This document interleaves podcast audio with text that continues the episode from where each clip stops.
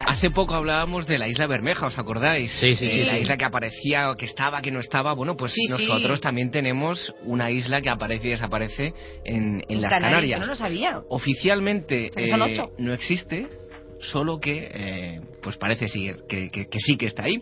¿Y dónde está?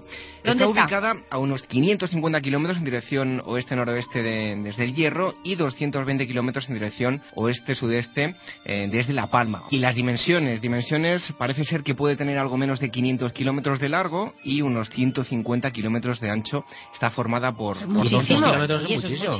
muchísimo. Es muy grande, es muy grande.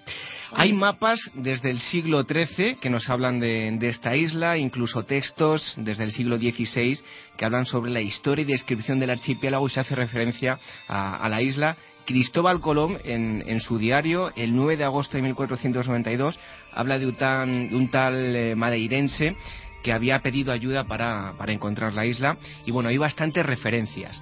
Pero si no te- nos atenemos a, a lo ocurrido en el siglo XX, en la historia más reciente, Vamos a tenernos a eso mejor. en Sí. septiembre de 1953 el periódico ABC eh, bueno, eh, publicaba un titular que decía ha sido vista otra vez la misteriosa isla Sirena al noroeste de la, Ahí lo del tienes. Hierro.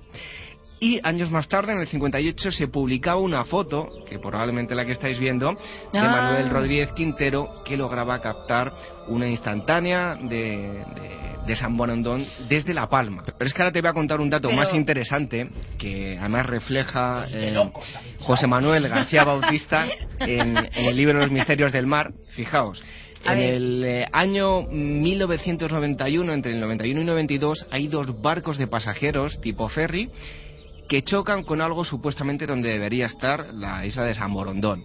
Bueno, pues uno de los dos de estos barcos en su diario de a bordo especifica chocamos con algo indeterminado que era invisible.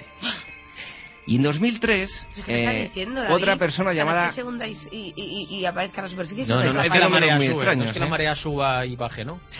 Bueno, y en 2003 hay otra persona que se llama Jaime Rubio Rosales que dijo haber grabado ¿Qué un dice vídeo Jaime? que también eh, se puede encontrar por internet. Hay un fotograma que se ha hecho público y Es que yo efectivamente creo que es se el ve que la tengo isla. aquí, que, es, que es que está hecho como de un barco así porque se ve como el mar así en movimiento. Ah, Y lo último de todo Una roca gigante. es un nombre que se llama eh, un- una persona, Edward Harvey, un supuesto descubridor de la isla de San Borondón, todo eh, Ah, un precioso. extranjero tiene que venir aquí a descubrirnos la isla. Un inglés había descubierto Un poco un ambrotipo, que es un, ¿Qué es eso? unas fotografías antes de la Aquí es fotografía, que por un así androtipo, decirlo. un androtipo. Sí, pero tú no sabías, tú sí que sabías lo que era. Y claro. había fotografías de la isla de San Borondón. ¿Qué pasa? Que circularon por internet, todo muy bonito si fuera real, pero ¿qué pasa? Que es la obra de arte de eh, David eh, Olivera y Tarek Ode, eh, que nos hicieron creer que era la isla de San Borondón y fue su obra de arte, era lo que sería, lo que podría ser la isla de San Borondón. Ah. Pero desde luego que es un misterio Oye, muy muy curioso. finalizado Yo en tengo, yo Canarias. tengo familia eh, en Tenerife, les voy a preguntar si ellos...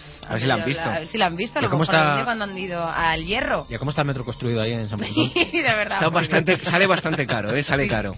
Sobre todo Bueno. por lo que te dura la casa. Lo que no sale nada caro es escribir un mail a lmk.xfm.es para Ay, sí. pedir alguna historia, contar algún misterio para que David lo resuelva. Nos están llegando algunos muy chulos y muy interesantes, ¿verdad, David? Sí, sí. Ya los comentaremos. Sí. de esos El libro confundidos. se llama Casualidades, Coincidencias y Serendipias de la Historia. Un libro fantástico que vamos a regalar entre la gente que está mandando mails y participando. Ah, davidbenito.com. Ahí si queréis también podéis ver Ahí sí todas que hay sus historias chulas. Ay, qué Gracias. miedo nos da.